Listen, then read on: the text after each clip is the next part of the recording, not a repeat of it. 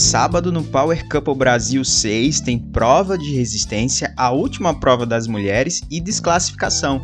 Tudo isso junto que é pra gente começar o Minuto Alta Definição, edição de sábado, para você saber tudo o que acontece no mundo do entretenimento. Eu sou Jefferson Oliveira e está no ar o nosso podcast.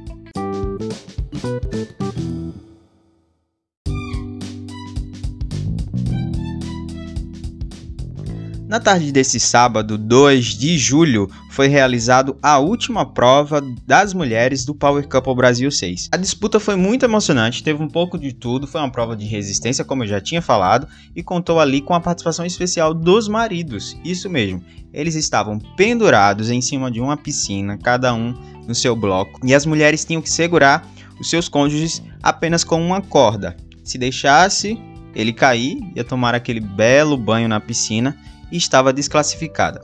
A grande vencedora levaria aí 20 mil para a conta conjunta. Já o segundo lugar seriam dois lugares, né? Duas vagas aí para vencer essa disputa, somaria apenas o valor apostado. Mas aí no meio da disputa, Mussuzinho acabou revelando a sua aposta para Carol o que gerou uma grande repercussão na web. A gente tem toda essa cobertura do que aconteceu durante a tarde e não deu outra. Mais tarde, já no, no início do, da noite deste sábado, Adriane Galisteu entrou ao vivo para conversar com os participantes e anunciou a decisão da direção. As imagens foram analisadas, constatou mesmo que Mussuzinho revelou ali a aposta que seria um pouco mais de 30 mil em Carol. Com isso, quem ficou em primeiro lugar foi Elisa, levou aí 20 mil para a conta conjunta, mais a sua aposta que não foi revelado ainda. E em segundo lugar ficou a Brenda, que seria a terceira eliminada, mas como a Carol, que ficou ali junto com Elisa no final, acabou sendo desclassificada, foi Brenda que assumiu a posição do segundo lugar e aí venceu uma prova importante na reta final do jogo Prova de Resistência. Tudo que rolou na tarde deste sábado no Power Cup, você já sabe, encontra lá no portal altadefinição.com. E enquanto a prova acontecia na Record TV, na TV Globo, outro momento importante, especial, emocionante estava acontecendo no Caldeirão com o Mion. Foi um discurso muito bonito da Nani People celebrando o orgulho LGBTQIA. Tudo aconteceu no quadro Caldeirola, ali o grupo Casa de Cosmos, representado por pessoas trans, arrepiou a plateia e jurados com um número e ainda promoveu muita emoção e uma mudança na hora da apresentação das notas.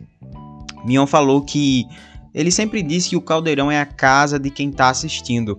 Aspas. Seja quem for, como for, não importa, estamos muito felizes em receber vocês aqui.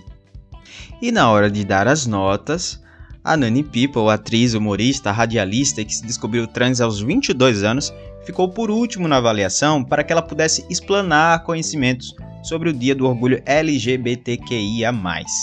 Para quem não assistiu o programa, eu vou citar aqui alguns trechinhos do discurso da Nani que foi muito emocionante. Ela disse assim: abre aspas, eu sei que os telespectadores estão vendo essa apresentação e estão se perguntando o que é isso.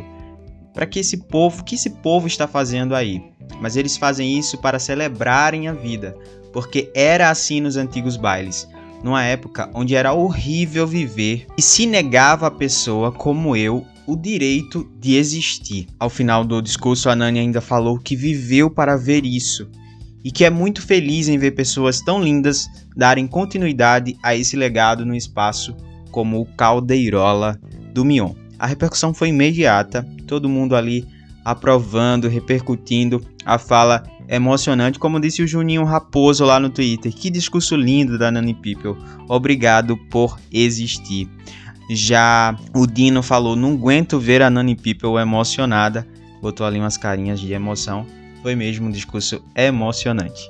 De volta ao Power Couple, a outra notícia do dia foi a visita ilustre de Vitório, filho de Galisteu. Ele deu uma passada ali na prova das mulheres e encantou os casais.